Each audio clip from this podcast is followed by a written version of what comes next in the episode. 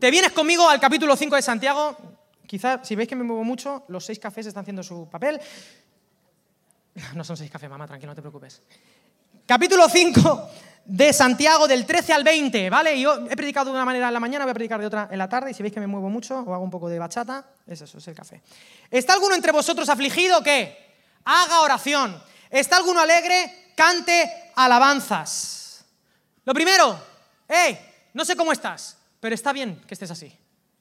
Si estás triste, tienes algo que hacer. Si estás alegre, tienes otra cosa que hacer. En el libro de los Salmos, ¿sabías que la mayoría de las canciones no son canciones de alegría? La mayoría son de tristeza. En los Salmos están todas las emociones reflejadas. La mayoría de los salmos no son de alabanzas. Hay de todo. Hay salmos, por ejemplo, de qué? Ya lo he dicho, de tristeza. ¿De qué más hay salmos? De miedo, de ira. ¿De qué más? De lucha. ¿De qué más? Queja. ¿Qué más? Arrepentimiento. ¿Qué más? Miedo. ¿Qué más?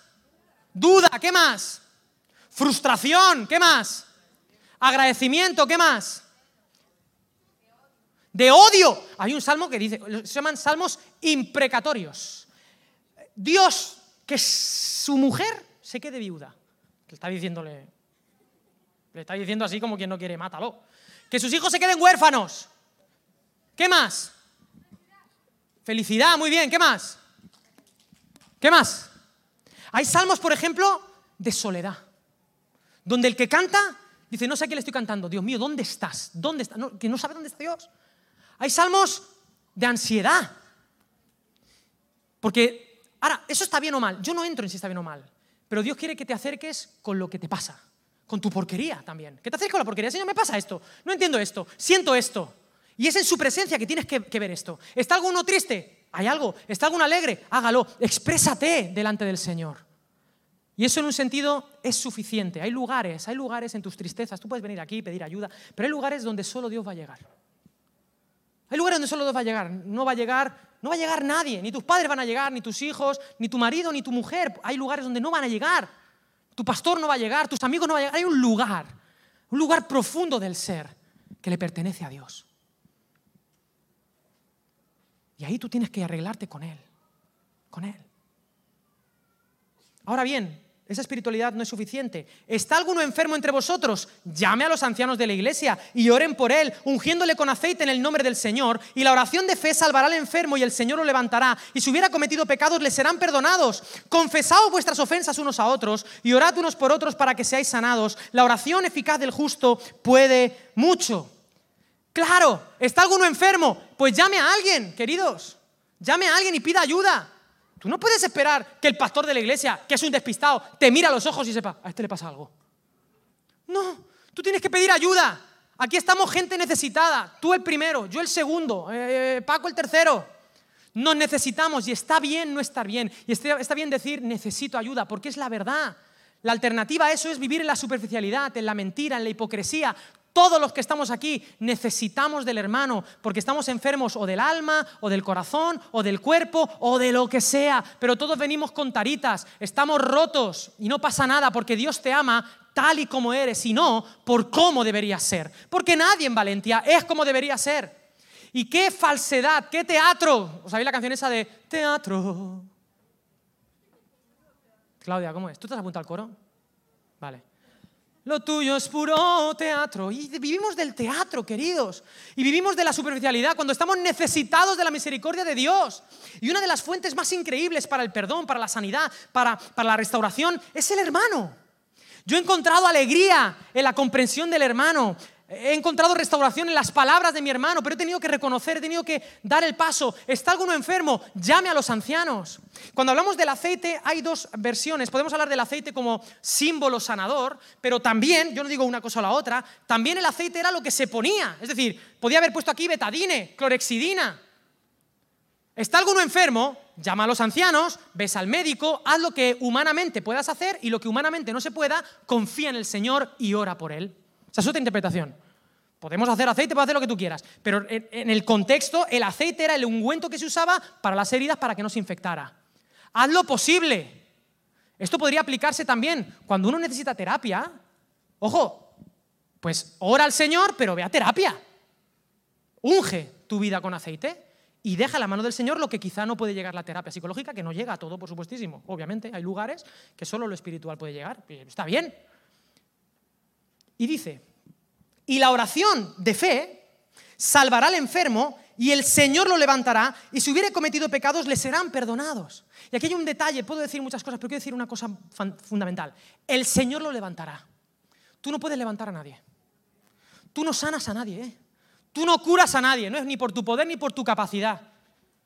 Nosotros oramos, acompañamos. Nosotros somos como en Marcos 2, los camilleros. ¿Te acuerdas de los cuatro amigos en Capernaum que hacen el boquete en la casa de Pedro y meten al pobre chaval y que se les cae? Y a lo mejor así es que igual podía caminar un poco, pero cuando se cayó ya se reventó. Y el Señor oró. Tú no puedes sanar a nadie. Tú no puedes cambiar a nadie, pero sí puedes acercarles al Señor.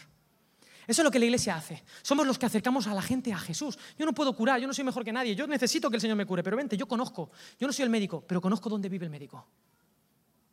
Sé cómo podemos acercarnos a Él.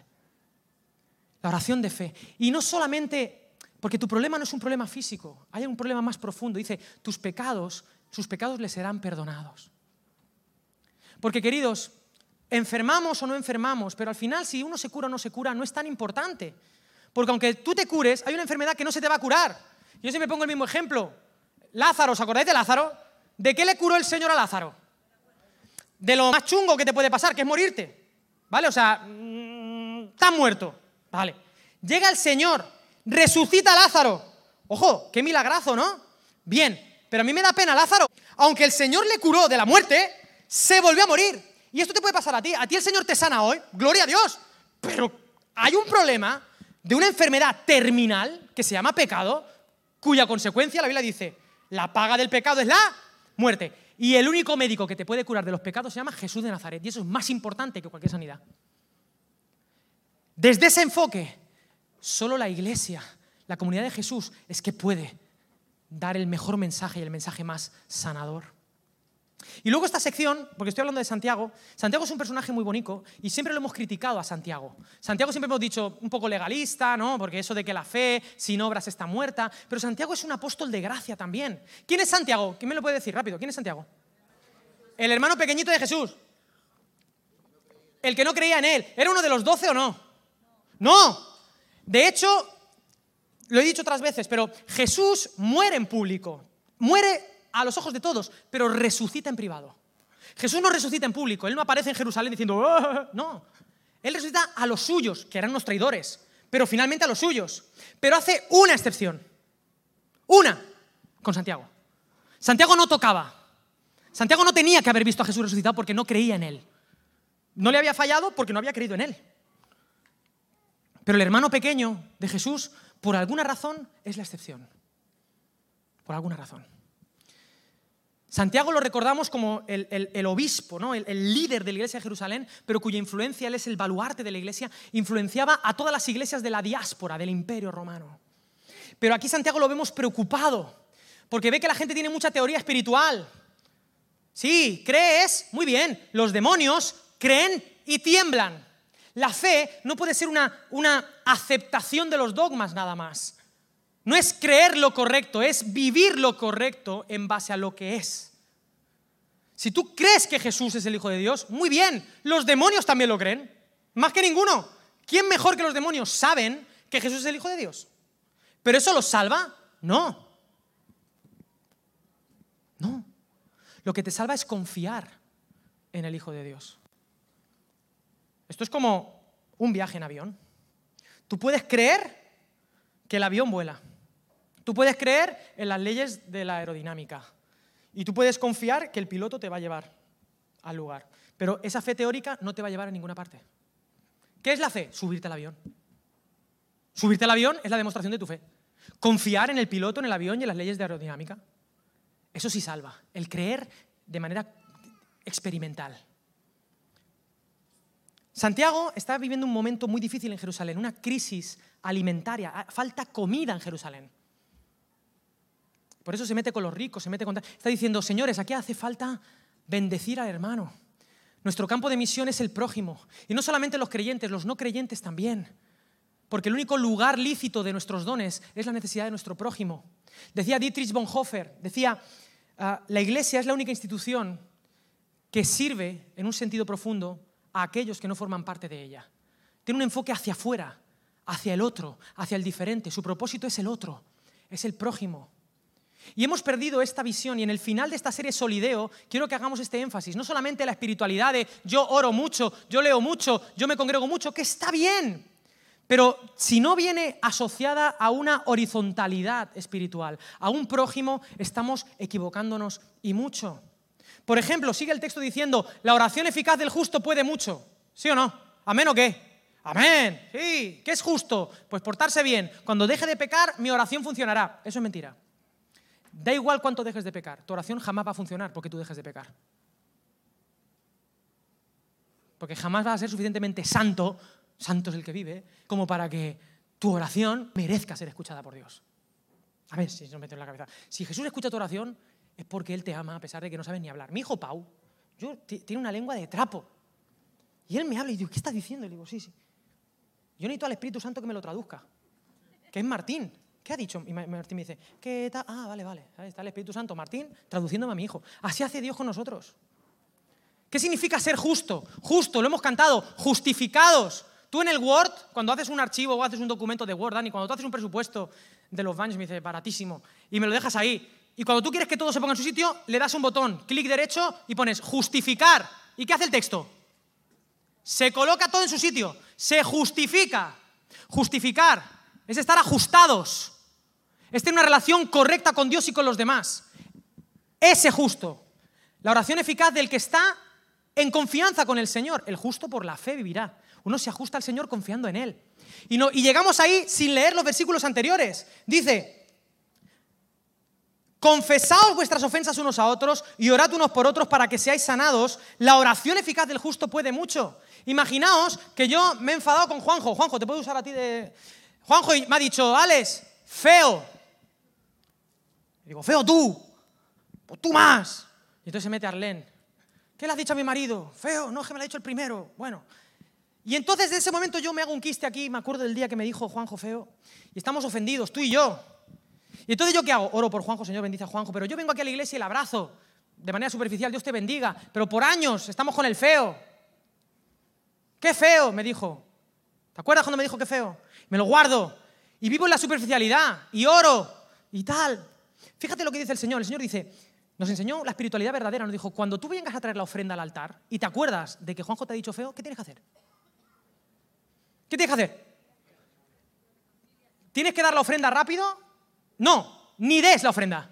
La dejas a un lado y te arreglas con Juanjo. Y a veces procrastinamos porque creemos que es más espiritual orar mucho que acercamos a Juanjo y decir, oye Juanjo, mira, ¿qué pasó aquí? Confesad vuestras ofensas unos a otros. En la Biblia, si yo me siento ofendido, soy yo el que tiene que ir a hablar con él.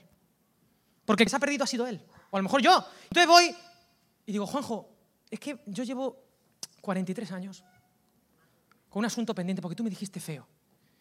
Ale, pero me dijiste tú feo a mí. Y yo no te dije feo, pero yo estaba estudiando un libro y te dije, Alex, ¿qué leo? Y yo entendí feo. Y entonces, y normalmente son estas cosas. ¡Ostras! Y entonces, yo llevo con un problemón que podía haber arreglado con algo muy espiritual, que es hablar, que es confesaos unos a otros. Y en ese contexto, cuando oro, entonces es eficaz. Pero claro, una iglesia donde vivimos de la apariencia, entonces tenemos un problema, por mucho que cantemos, por mucho que adoremos. ¿Tiene sentido para vosotros? La espiritualidad horizontal es fundamental y a veces es más espiritual tener una buena conversación que orar. Hay que orar. Si vas a tener la conversación hay que orar. Primero hay que decirle, Señor, bendice a Juanjo, porque a mí me da rabia. Orar por la gente que me cae mal me da una rabia. Porque yo no quiero que le bendigas, quiero que, que se mire al espejo y diga, es verdad. Pero oras por él, pero luego tienes que hacer algo más, porque el Señor, si has orado bien, el Señor te va a decir, y ahora vas y lo cascas, y hablas con él. ¿Se entiende o no? Sí, confesaos y ahí habrá sanidad, ahí habrá justicia, justificados, ajustados, una iglesia ajustada. Santiago, él, bebe mucho del, prisma del Antiguo Testamento, de, de, proverbios, de salmos. Y aquí va a mencionar a Elías. Dice, y por el tiempo voy a seguir, yo sé que quizá... Estoy diciendo cosas interesantes, yo creo, ¿no? Es muy buena, ¿no, Juan Dinga? Gracias. Y entonces te salta con Elías una cosa muy rara. Dice, Elías era un hombre sujeto a pasiones semejantes a las nuestras y oró fuerte, fervientemente, para que no lloviese. Y no llovió sobre la tierra por tres años y seis meses. Y otra vez oró y el cielo dio lluvia y la tierra produjo su fruto. Y dice, hermanos, si alguno de entre vosotros se ha extraviado de la verdad y alguno le hace volver, es que me ha dicho feo, sepa que el que haga volver al pecador del error de su camino salvará de muerte un alma y cubrirá multitud de pecados. Uy, me encanta este texto. Y así termina. Digo, pero ¿por qué terminas esta carta de esa manera tan extraña, hablando del perdido, de ganar un alma, de Elías? ¿Qué pinta Elías? Bueno, ahora necesito cinco minutos de tu tiempo porque te voy a explicar la lógica interna de la religión. ¿Estás listo para que yo te explique la lógica interna de la religión? Porque aquí Santiago menciona, la verdadera religión es esta. ¿Cuál es la verdadera religión? ¿Ayudar a quién? a los huérfanos, a las viudas, a los necesitados. Pero antes de, esa es la verdadera religión, es decir, una vida de generosidad, de darse al otro. Pero ¿cuál es la raíz, la semilla de la religión de todas las religiones del mundo? Y me da igual si tú eres lo que sea. Aquí hay gente de todas partes. Quizá hay gente con creencias diferentes. Pero permíteme explicarte cuál es el mínimo común denominador de la religión. Hace unos miles de años, diez mil años, o los años que quieras, me da igual, lo que creas, cuando empezamos a sembrar, el ser humano en, toda la tierra ha, sabido que hay situaciones que él no puede controlar y que son controladas por seres superiores a él. El ser humano es un ser que trasciende, que sabe que lo espiritual existe, lo sabe de manera natural. El ateísmo no, no existe en la antropología. De hecho, el ateísmo es un subproducto de culturas cristianas. Entonces, tú sabías que había dioses, había trascendencia. Y tú sabías que la gran mayoría de las cosas que te pasaban no dependían de ti, sino dependían de otra cosa, de algo superior a ti. Lo intuyes, lo sabes. Entonces tú tenías tu campo y tú dependías de la lluvia, dependías de buenas cosechas, dependías de que los animales no, no, no se comieran tu semilla, dependías de que quizá un virus que tú no conoces, ¿verdad? Una bacteria que tú no ves, hay cosas que pasaban que tú no podías controlar.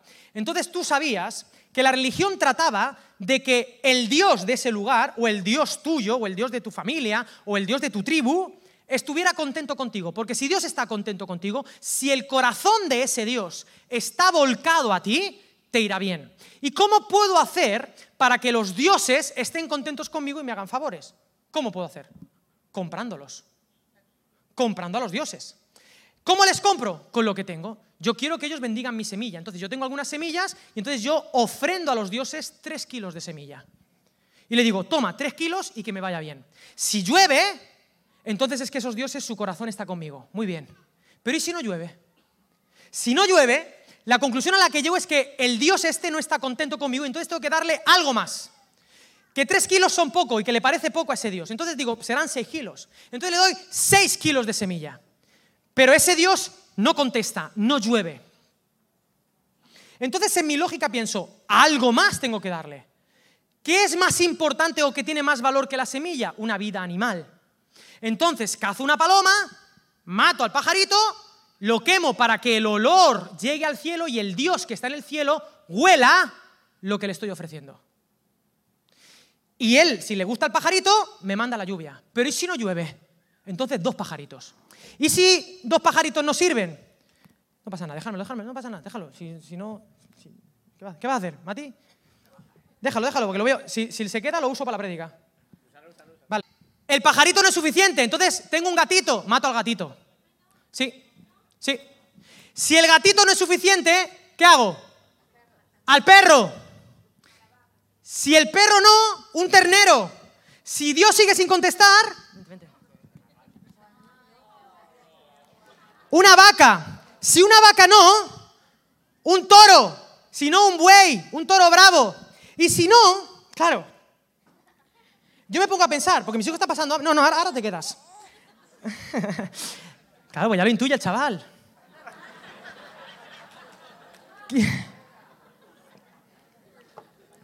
¿Qué es lo más valioso que le puedo dar a un Dios para que esté a buenas conmigo? Para que ese Dios se dé cuenta de cuánto estoy dispuesto a dar. No mi vida, porque en aquella época lo más valioso que mi vida es la vida de mí. Y lo mato. Y así a lo mejor Moloch o Cronos o cualquier dios de estos estará a buenas conmigo. Entonces, cuando Yahvé le dice a Abraham, Abraham, ¿me matas a tu hijo que lo quiero para mí? ¿Qué dice Abraham? Claro, como todos los dioses. Es la lógica de la religión. Este Dios es como todos los dioses y me pide, me pide un hijo. Y lo voy a tener que matar. Y luego hay predicaciones, qué mal lo pasó Abraham. No, no sé si lo pasó mal, el texto no nos dice que lo pasó mal, el texto dice, pues bien, fue, se lo llevó y fue a matarlo. Porque así son todos los dioses, ¿no? Pero ¿qué pasa? Que llega al monte Moria, y esto que tiene que ver con Elías, ¿no? Te estás preguntando, y con Santiago. Llega al monte Moria y está todo preparado, la leña, el fuego, el sacrificio que es el propio Matías, llega allí, y cuando él va a matar a su hijo en el nombre de Yahvé, ¿qué pasa? Detén tu mano. ¿Por qué? Básicamente lo que Dios le está diciendo es, yo no soy ese Dios. Yo no te he pedido nada nunca. Eh, ni te lo voy a pedir. Yo no soy ese Dios. Yo te voy a decir quién soy yo. ¿Sabéis quién soy yo? Soy Yahweh Jireh. ¿Sabes qué significa Yahweh Jireh? Yo soy el Dios que te da todo. Que se da. No te he pedido nada. Soy yo el que se va a dar a ti. Yo estoy por ti. Toda mi vida he estado por ti. Estoy por ti. Soy Yahweh Jireh, el dador. Y si tú quieres sacrificio, te lo doy yo. Ahí tienes un cordero coronado con espinas para que lo sacrifiques en mi nombre. Yo te voy a dar a ti. Para que tú tengas una relación justa conmigo. Pero te lo voy a dar yo. Tú solo tienes que confiar en mi amor. Yo no soy como todos los demás dioses. Los demás dioses piden y piden y piden y nunca es suficiente. Yo soy el único Dios que se da todos los días, siempre, que te ofrece perdón y perdón y perdón por y para ti. Y jamás, jamás, jamás, y hay gente que ya le están saltando las alarmas, pero escúchame bien, Dios jamás te va a pedir nada, porque Él no necesita nada de ti.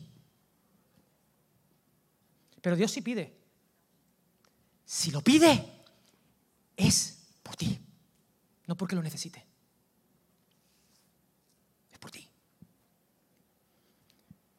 En el capítulo 18 de Primera de Reyes está Elías, que lo que me gusta lo primero que dice, Elías era un tío normal, dice eso, ¿no? Sujeto a nuestras pasiones. ¿Quién era Elías? El profeta más importante del Antiguo Testamento. Los demás profetas profetizaban, pero este tío profetizaba, mandaba fuego, eh, eh, se iba con un carro de fuego a volar, eh, sanaba enfermos, hacía de todo. ¿Os acordáis de Elías, no? Y un día Elías, como él es justo delante de Dios porque tiene una relación con Dios, dice que deje de llover. ¿Por qué? Porque el rey Acab que es un omrita del linaje de los omritas, del rey Omri, un rey muy importante de Israel que funda la capital Samaria, su hijo Acab se casa con una tipa que es mala, Jezabel. Se casa con la tipa esta que es fenicia, que es idólatra, y llena Israel de los Baales. ¿Y quién es Baal? Baal es el dios de la lluvia. El dios de la lluvia. Y dice Elías, ¿el dios de la lluvia? Perfecto. A partir de ahora ya no llueve. Ya no llueve.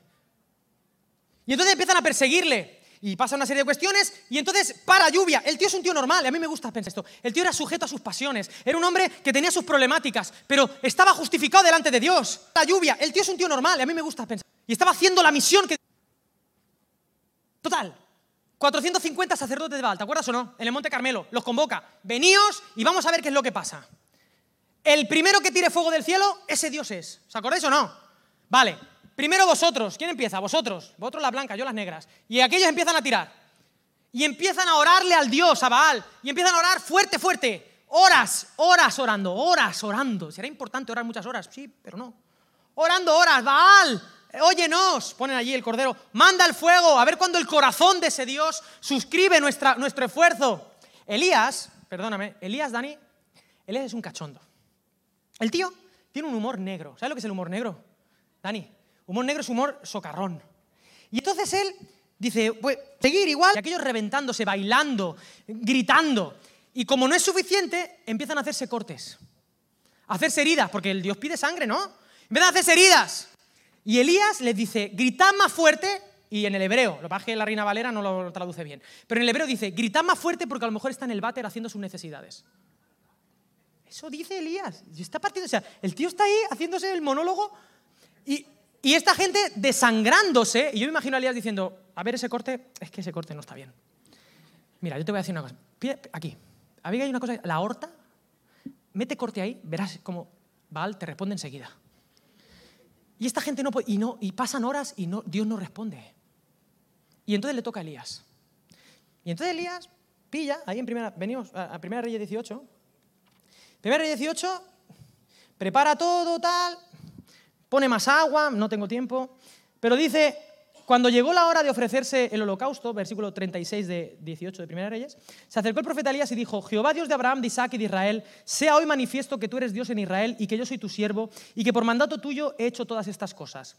Respóndeme, Jehová, respóndeme, para que conozca este pueblo que tú, oh Jehová, eres el Dios y que tú vuelves a ti el corazón de ellos. Entonces cayó fuego de Jehová. Se acabó la oración, ¿eh? La oración son 20 segundos, ¿eh? 20. Pero le dice, yo he hecho todo conforme a tu palabra. Estoy ajustado a ti. Y ahora, Señor, envía el fuego. Pero no porque, nos, porque tu corazón vuelve a nosotros, sino para que nuestro corazón se vuelva a ti. Y esta es la antilógica del cristianismo, de la fe. El Dios en el que yo creo siempre está a buenas conmigo. Su corazón no tiene que volverse a mí. Su corazón ya está por mí. Ya lo está. La ira de Dios de los tres primeros capítulos de Romanos son el fruto del amor de Dios por mí. Escúchame bien lo que te tengo que decir. La muerte de Jesús en el Calvario no es lo que hace que Dios me ame. Eso es una herejía de aquí a Lima y volver. Y perdón por los limeños de la sala. La cruz no es la razón del amor de Dios por mí. El amor de Dios por mí es la razón de la cruz. ¿Entiendes? Esto no es, no es ninguna tontería. Porque si la cruz es la razón del amor de Dios por mí, ese Dios es como todos los dioses. Y yo no quiero ese Dios. Porque de tal manera murió Jesús que entonces Dios me amó. ¿Dice eso Juan 3:16? No, dice, porque de tal manera amó Dios al mundo. ¿Qué? ¿Qué qué? Que ha dado a su Hijo. Él nos amó antes de dar a su Hijo. Y por cuanto nos amó, nos dio al Hijo, nos dio el becerro, nos, nos persiguió desde Génesis 3 para salvarnos. Él no necesita un sacrificio para amarme. Yo necesito el sacrificio para que mi corazón se vuelva a Él. ¿Entiendes? Jesús murió en la cruz no para que Dios me ame, sino para que yo le pueda amar a Él. Y esto, esto va a cambiar el mundo. Esta es la lógica que rompe con la religión. Dios es bueno, su misericordia es para siempre. Él es un buen padre. Él es un padre que sus hijos se han perdido. ¿Entiendes? ¿Qué, padre, ¿Qué clase de padre sería yo? Si yo no amase a mis hijos hasta que yo hiciera algo o tal para poder amarles. Yo les amo y por eso haré todo lo posible por rescatarles si me pierdo un hijo. ¿Tiene sentido para ti? ¿Por qué dejó de llover? Para que el corazón tuyo se vuelva a Él. ¿Por qué llueve? Para que tu corazón se vuelva a Él. ¿Por qué te pasa lo que te pasa? Interpreta todo lo que te ocurre en clave de relación con Dios. Todo lo que te pasa de alguna manera Dios detrás de todo está queriendo decir cuándo va a volver su corazón a mí. Hermanos, si alguno de entre vosotros se ha extraviado, y yo, yo sé que quizá esto te tienes que pelear con esta teología, pero con la Biblia en la mano, bendito sea el Señor, de Génesis a Apocalipsis, es que cada vez que me acerco al texto digo, este Dios es imparable, cada vez me cae mejor Yahvé. Hay gente que le molesta Yahvé, cuando saca la espada y mata a gente, digo, pues claro que sí, hombre. Porque cuando uno está enamorado y le tocan a la amada, dice, me los cargo. Yo no tengo pelea, yo no me peleo con Yahvé de los ejércitos. Yahvé Sebaot. Está enamorado, es un guerrero. Y hará lo posible por salvar a los suyos. Está enamorado, de tapa a tapa. Y mira que somos cazurros, y le dijimos que no. Y Baal, y Astarte, y Moloch, y no sé qué. ¿Y qué hace el Señor? Como un tonto. Detrás de mí. Que no valgo nada, pero me ama. ¿Entiendes? Me ama. Yo no valgo nada, pero Él me ama. Me ama. Oseas Oseas. ¿Qué haces con Oseas? Te lo tienes que comer con patatas. Un tipo que se casa con una prostituta, la prostituta le engaña y le dice Dios, ya la vas y la recuperas a la prostituta. Por segunda vez. Dice, ¿por qué ese soy yo? El tonto del pueblo. El que está enamorado. ¿Por qué? Porque sí. Porque sí. Esa es la historia de redención. Y entonces el último esfuerzo, el esfuerzo mega, viene Jesús, el hermano mayor de Santiago. Ya, no tiene nada más que hacer Dios. Yahvé de los ejércitos, el que tira fuego. Porque ¿qué pasa? ¿Quién es más fuerte, Baal o Yahvé? Yahvé más fuerte, ¿no? Obvio, ¿no? Si Dios nos sanara de todas las enfermedades de los que estamos aquí y nos prosperara y nos diera los millones de euros que nos merecemos todos los que estamos aquí, ¿nuestro corazón se volvería a Dios, sí o no? Sí, decimos. Si Dios fuera fiel, Él me sanara, me diera los millones, tuviera mis hijos súper bien, mi casa fuera extraordinaria, tuviese mi piso, tuviese mis vacaciones, si Dios me solucionara, si el poder de Dios se manifestara, mi corazón se volvería a Él. ¿Sabes qué es lo que dice la historia? Que de eso nada, que ya puede Dios darte todo, todo, todo, todo, que su poder no es argumento para que tu corazón se vuelva a Él. Porque después de Elías la volvieron a liar. La volvieron a liar. Y entonces Yahvé tiene que hacer el último esfuerzo. Si no es con mi poder, tendrá que ser desarmado. En mi debilidad. Voy a venir y voy a darlo todo. Me voy a dar a mí mismo. Voy a morir por ellos. A ver si así se dan cuenta de cuánto les he amado desde la eternidad. ¿Me entendéis? Jesús es el argumento final del amor de Dios. Y solo esa revelación del amor sin armas de Dios. Haced conmigo lo que os dé la gana y lo matamos. Y su resurrección es lo que nos convenció a algunos para que nuestro corazón se vuelva a Él. Jesús es el logos de Dios, la lógica de Dios. No la de la religión, la de Dios. ¿Entiendes? O esto es muy fumado. Hermanos, este, estoy terminando ya. Si alguno de entre vosotros se ha extraviado de la verdad y alguno le hace volver, sepa que el que haga volver al pecador del error de su camino salvará de muerte un alma y cubrirá multitud de pecados. Yo quiero que en esta iglesia no pensemos en salvar Valencia. No pensemos en salvar la humanidad. Las matemáticas de Dios no piensan en abstracto, no piensan en, piensan en un alma, uno más, uno, salvar a uno. Y aquí en el texto parece que Santiago está pensando todo el tiempo en Mateo 18. ¿Sabéis lo que es Mateo 18? Mateo 18, Primera Reyes 18, Mateo 18, para que lo acuerdes. Es el cuarto discurso, el cuarto discurso del Evangelio de Mateo. El discurso que tiene que ver con la vida de la iglesia.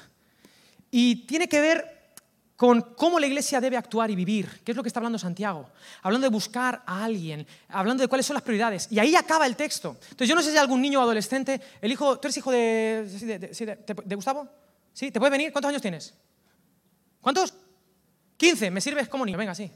Vente, vente. Vente. Porque el texto dice que la gente... Te iba a decir, ponte aquí, pero no necesitas, eres, muy alto. Ponte, ponte aquí. Luego te regañaré si te vuelves a subir ahí, a la tapa de potencia. Súbete. Sí, súbete ahí. Quédate ahí. Ahí. ¿Cómo te llamabas tú? Mateo. Mateo. ¡No me digas! ¿Tú te llamas Mateo? ¿Mateo 18 te llamarás de, de apellido? No, no. ¿Te imaginas que tu apellido de tu padre fuera un número? Sería brutal, ¿eh? Bueno, aquí en la iglesia había David, ¿te acuerdas de David? Eh, su hijo le puso de nombre 7, o sea que tampoco es descabellado. Bueno, no importa, pero tú, tú eres Mateo, ¿vale? Mateo, pues Mateo. En Mateo 18, la gente, te quedas así un ratito, la gente está discutiendo. ¿Quién es el mayor? ¿Cómo es la vida de iglesia? Aquí cómo se crece uno, ¿no? Y entonces Jesús, oyendo que están ahí discutiendo de quién es el mayor, qué es lo que hay que hacer, qué no, llama a un niño y le dice, ponte aquí. Y lo pone ahí al niño, ¿vale, Mateo? Y entonces se pone a predicar. Se pone a predicar y todo Mateo 18 lo predica con un niño ahí. Esto es así. Por eso, el que predica Mateo 18 sin imaginar que hay un niño ahí, está predicando mal. Porque está sin entender, no entiende el contexto. Porque en Mateo 18, por ejemplo, está la parte que habla de. Em, lo, usan para el tema de la disciplina. ¿Habéis en las iglesias que ponen a gente en disciplina? Venga, la Santa Cena, pero tú no puedes porque tú estás en pecado. Tú no puedes porque te digo, ¿qué? qué? Digo, esto lo hacemos aquí en Valencia y guarda el vino y el pan, porque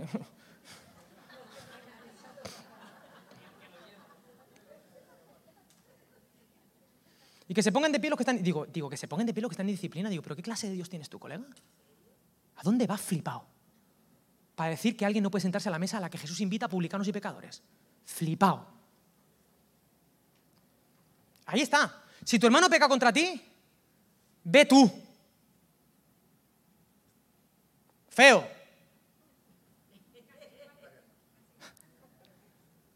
Ve tú, porque tú tienes que restaurar, tú tienes que ir a por él. ¿Sabes qué? Si no, vete con dos o tres. Si no, con la iglesia. La gente entiende que eso es la disciplina. ¡Que no! Empieza diciendo, el Mateo 18 dice, mirad, el reino de Dios es como estos niños, este niño. Y la prioridad son los vulnerables. Las viudas, los huérfanos, la gente que necesita de Dios, que no se puede por sí mismo. Tú te puedes por ti mismo, ¿eh? imagínate que te ven. Eh, y como alguien le haga daño a uno de estos pequeños, mejor le hubiera convenido que se hubiera puesto una piedra, se le hubiera atado y se hubiera tirado al mar. Ahora tenemos bautismos. Sin piedra. No hagáis daño a esta gente. La verdadera espiritualidad tiene que ver con Él. Con Él. Además, sigue diciendo, el reino de Dios es como, ¿qué pastor de vosotros, si tiene 100 ovejas y pierde una, no deja las 99 y va tras la que se perdió hasta encontrarla? Esto también está en Lucas 15, pero está en Mateo también, en tu nombre. ¿Qué está diciendo? Los números de Dios no son los nuestros. Yo quiero una iglesia, ¿qué quieres? ¿Qué quieres, ¿Sales ¿Una iglesia de 99 o ir a buscar a un perdido? ¿Tú quieres que yo te diga la verdad? Yo quiero una iglesia de 99. Yo, José Alejandro San Pedro Ángel, acá el egoísta. Pero Dios no. Para Dios la prioridad es lo que se ha perdido. El, otro día, el otro día, estaba yo, el valenciano. El otro día estaba yo aquí enseñándole a un pastor de Nueva York, amigo mío, la iglesia. Mira qué bonita, mira qué tal, mira qué pascual tal. Y ya sé que ha pitado la una, pero me, me aguantáis cinco o seis minutos. Y yo me traje a Martín y a Pau, a los dos. Yo, estoy priorizando, estoy enseñándole a este hombre y estaban los niños allí jugando y estaban con el grupo de alabanza, que entiendo que son gente responsable, que cuida a los niños. Pues no. A los cinco minutos de estar enseñándole, me viene Martín gritando. ¿Tú has visto Blade? Blade, el que mata vampiros. Blade. A mi hijo con sangre de aquí hasta aquí. Papá, papá, papá, papá. Y yo que le dije, espérate hijo, que estoy enseñándole a la iglesia. No, tú te pones en modo padre. Me da igual. Me da igual el pastor que sea de Nueva York o me da igual. Mi hijo está desangrándose. ¿Qué ha pasado? Le pum, pum, pum, pum, pum, pum, pum, pum, pum, pum, pum, pum, y te vienes conmigo a la farmacia, pastor, lo siento mucho. Y se vino conmigo el pastor, luego ta, ta, ta, ta, ta y nos fuimos con los niños, ¿qué quieres? claro, ¿por qué? Porque la prioridad es el niño. La prioridad es el niño. Si estamos, imagínate que estamos aquí adorando al Señor, ¿vale? Rebeca, estamos aquí adorando al Señor. David, que está malo de la costilla, le ha pasado algo, ¿no? Está el niño malito, ¿no? Es un poco pupas, también te digo. Pero, eh, Rebeca, tú estás aquí adorando al Señor y te dicen, te dicen, eh, se te ha perdido un hijo. No encontramos al niño, no está en toda la iglesia. El niño no está. ¿Tú qué haces? Espérate que termine de, cantar la adoración, que termine de predicarles y después voy a buscar lo que se ha perdido. ¿Harías eso, Rebeca, como madre? No, ¿qué harías? Paré las rotativas, a buscar lo que se había perdido. Porque no hay nada más importante que encontrar lo que se había perdido. Queridos, en la iglesia hacemos muchísimas cosas, ¿eh? Muchísimas. Pero no hay nada más importante que encontrar lo que se ha perdido. Y si tú no estás empatizando con este ejemplo que te estoy dando, te voy a dar uno que vas a flipar para que entiendas la ansiedad de Dios. ¿A ti alguna vez se te ha perdido el móvil? ¿A ti se te ha perdido el móvil alguna vez? ¿Se te ha perdido? Que te da una cosa loca. Que se para todo. ¿Dónde está mi móvil? Eso es lo que siente Dios cuando se le pierde uno de estos pequeños. ¿Entiendes? Por eso Valencia tiene que orbitar y hay que hacer, hay que hacer discípulos, claro. ¿Pero por qué hay que hacer discípulos? Para buscar lo que se había perdido. Para buscarle uno, uno, uno más. Y si tu hermano peca contra ti y se ha perdido, ve tú a buscarle. Y si no, vete con dos o tres y llama. Se te ha perdido un chiquillo, ves tú. Si no lo encuentras tú, moviliza a tus amigos. Pon los drones a funcionar, los satélites de los Musk, a la Guardia Civil, a la Policía Local, a la Nacional, a los SEALs. Llama a toda la iglesia, pero no para castigarle, para encontrarle. ¿Entiendes? Y como esto lo entendió Pedro, dijo, pero entonces ¿cuántas veces tengo que perdonar? ¿Hasta siete? Porque Pedro entendió que esto iba de perdón. No estaba hablando de disciplina, estaba hablando de perdón. ¿Y qué le dice Jesús? Pero tú me has visto a mí. ¿Cuánto tiempo llevo yo perdonándoos a vosotros? Mi corazón está con vosotros. Yo soy el de Elías. No te digo hasta siete, sino 490. 70 veces 7. Si tú quieres ser como Dios, tú tienes que no cansarte de perdonar, de ir a buscar lo que se había perdido. Y sigue el niño ahí, ¿está bien, Mateo? Y entonces cuenta la parábola para terminar de los dos deudores. A ti Dios te ha perdonado 1.500 millones y tú no le quieres perdonar al que te debe 10. Porque está hablando de lo que está hablando. De buscar al hermanito pequeño. De buscar al perdido. Gracias, Mateo. Un aplauso, Mateo. No te vuelvas a subir aquí, ¿eh? Aquí no te subas, ¿eh? Que esto es una etapa de potencia. Avisado estás. Gracias, Mateo. ¿Se entiende o no? ¿Entendemos un poquito de qué va? Y así termina Santiago, diciéndonos, todo está muy bien, vivamos en vida en comunidad, pero no se te olvide que aquí estamos para encontrar lo que se había perdido. Y si no, no. Y en realidad, yo te quiero hablar de la parábola, mi parábola favorita. Me voy a poner aquí como un niño también. De la parábola del hijo pródigo. ¿Os acordáis? ¿Quién es el malo de la película de la parábola del hijo pródigo? El hermano mayor, ¿no? ¿Por qué?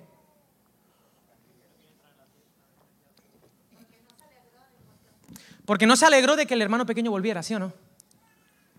Pero en realidad, según las costumbres de la época, conocéis la parábola, ¿no?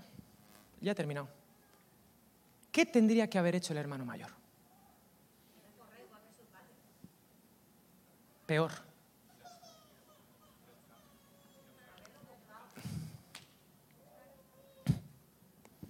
Lo que ese hermano mayor, si hubiera sido un buen hermano mayor, tendría que haber hecho, es que cuando su hermano se fue,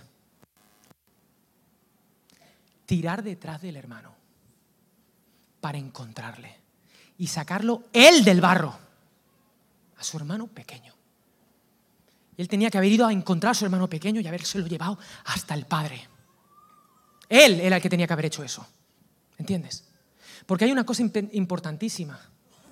Queridos, cuando tú te compras algo te alegras, ¿verdad? Pero el relato del Evangelio no es que Dios te compra. No, el relato del Evangelio es que Dios te rescata, que es diferente. ¿A ti se te ha perdido algo y lo has encontrado? ¿Te ha pasado o no? A mí sí, me pasa mucho. Y te da más alegría cuando lo pierdes y lo encuentras que la primera vez que lo compraste. Porque cuando algo se te pierde y se encuentra, su valor es un valor añadido. Y queridos, hay gente que me juzgará por lo que yo voy a decir ahora mismo. Espero que vosotros no. Pero el hecho de que nosotros le hayamos dicho que no a Dios, el hecho de que nosotros nos hayamos perdido por culpa del pecado. Y que Dios nos haya perdido y Él nos haya encontrado, no nos quita valor como seres humanos, lo añade. A los ojos de Dios, Él nos perdió y cuando nos encontró, dice el texto, hay más gozo por un pecador que se arrepiente, es decir, que se pierde y se encuentra, que por un justo que no necesita, uno no, por 99 justos que no necesitan de arrepentimiento. ¿Entiendes esta profundidad de la antilógica de Dios? Es brutal. Y Santiago sabe de lo que está hablando, ¿sabes? Porque Santiago tiene un hermano mayor, que es Jesús de Nazaret. Y Jesús no tendría que haber ido a buscar a su hermano pequeño. Él no era de los suyos. Él había rechazado a Jesús. Pero él era un buen hermano mayor. Y entonces se presentó a los apóstoles, pero dijo, yo tengo que ir a por mi hermanito. A por mi hermanito tengo que ir. Y él es el buen hermano mayor de la parábola del hijo pródigo. Él fue a buscar lo que se había perdido. Se encontró con Santiago y le dijo, Santiago, he resucitado. No tocaba, pero aquí estoy. Sé que duele que tu hermano mayor tenga razón, pero tengo razón. Y lo alcanzó. Que la iglesia sea un buen hermano mayor. Que la iglesia no se conforme en quedarse en casa juzgando a los pequeños, porque cada uno de nosotros tenemos un hermano pequeño al que buscar. Y si tú eres un hermano pequeño, te quiero decir, quedarse en casa juzgando a los pequeños, porque cada uno de nosotros tenemos un hermano pequeño al que buscar. Y si tú eres un hermano pequeño, te quiero decir que Dios te ama mucho y que no ha dejado de amarte que no te pide nada, solo que confíes en Él, que te entregues a Él, claro. Él no pide nada y lo pide todo, ¿no? Confía en Él y Él hará. Y si necesitas que algún hermano mayor te apoye, pues aquí hay algunos, que también hemos bebido de su perdón y de su misericordia. Y como hemos recibido de gracia, por eso solideo, servimos a los demás por gracia. Yo no sirvo a este mundo, yo no predico para que Dios me ame. Yo no me dejo mi vida ni mi carrera profesional para demostrarle nada a Dios. Yo hago lo que hago porque Él lo hizo por mí. Y si Él lo hizo por mí, a mí me nace hacerlo por los demás. Porque yo he sido justificado por Él. Él me quiere mucho. Así que yo querré a los demás. ¿Se entiende esta historia? Oramos y nos vamos a bautizar.